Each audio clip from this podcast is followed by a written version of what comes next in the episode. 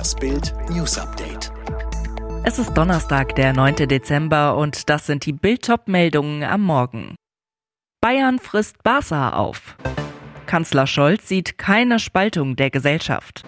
Kimmich-Quarantäne vorbei. Keine Gnade für Barcelona. Der FC Bayern schlägt Barca im letzten Gruppenspiel 3 zu 0. Damit sind die Katalanen raus aus der Champions League. Das erste Gruppenaus für Barca seit 19 Jahren. Zum ersten Mal überhaupt muss Barcelona in der Europa League ran. Die Bayern haben aus dem einst größten Club der Welt einen besseren Trainingspartner gemacht. Neun von 13 Duellen verlor Barca. Vor der 0 zu 3 Heimpleite im Hinspiel dieser Saison gab es das historische 2 zu 8 im August 2020, die höchste Europacup-Niederlage der Katalanen überhaupt. Und jetzt treffen die Bayern mit Top-Bilanz auf einen Gruppenzweiten. Und da kann es knüppeldick kommen. Als härteste Gegner im Achtelfinale könnte Bayern auf unter anderem Titelverteidiger Chelsea, das Star-Ensemble aus Paris oder den spanischen Meister Atletico Madrid treffen. Die Diskussionen über Corona-Maßnahmen, die Impfung und die Ausgrenzung ungeimpfter werden immer aggressiver und gipfelten zuletzt in bedrohlichen Fackelmärschen und Corona-Demonstrationen vor den Wohnhäusern von Politikern. Bundeskanzler Olaf Scholz will entschieden gegen die Bedrohung von Politikern vorgehen, sieht aber keine Spaltung der Gesellschaft durch das Thema Impfung. Ich halte nichts von dieser Sicht, sagte Olaf Scholz im ARD-Format Farbe bekennen am Mittwochabend. Die allermeisten Bürger seien schließlich geimpft, die wenigsten strikt gegen eine Impfung, so Scholz Argumentation. Weil eine lautstarke Minderheit sehr radikal vorgeht, dürfen wir nicht für die gesamte Gesellschaft eine Spaltung unterstellen. Das halte ich für eine falsche Betrachtung, sagte Scholz. Tötete David R. seine drei Töchter und seine Frau, weil er an eine Corona-Verschwörung glaubte? Seit Monaten war der Familienvater in der Querdenkerszene aktiv. In seinem Abschiedsbrief nannte er die Angst vor Strafen wegen eines gefälschten Impfpasses als Tatmotiv. Anwohner sagen, der Impfgegner habe sich in letzter Zeit radikalisiert.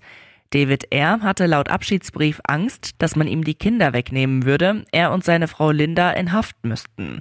Verstärkt wurde diese offenbar durch einen Kettenbrief, der seit Monaten durch Impfgegnerforen geisterte.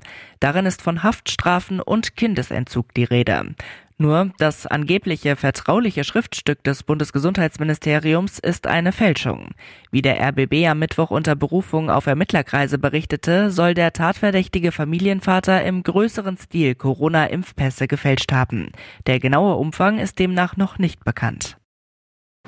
Mit diesem Gag hat er sich bei Borussia Dortmund keine Freunde gemacht. Am Mittwochabend zeigte Moderator Sebastian Puffpaff bei TV Total, wie er sich am Samstag beim Topspiel der Fußball-Bundesliga gegen den FC Bayern unerlaubt ins Stadion geschmuggelt hat. Wie hat er das geschafft? Puffpaff verkleidete sich zunächst einmal als BVB-Coach Marco Rose.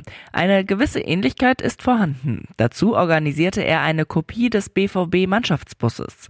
Er schaffte es tatsächlich bis in die Katakomben des Signali Duna Parks, kam sogar bis kurz vor die Kabinen. Sein Bluff flog dann jedoch auf, Feierabend für den Spaßmacher. Lustig fand das aber niemand, er wurde sofort des Stadions verwiesen.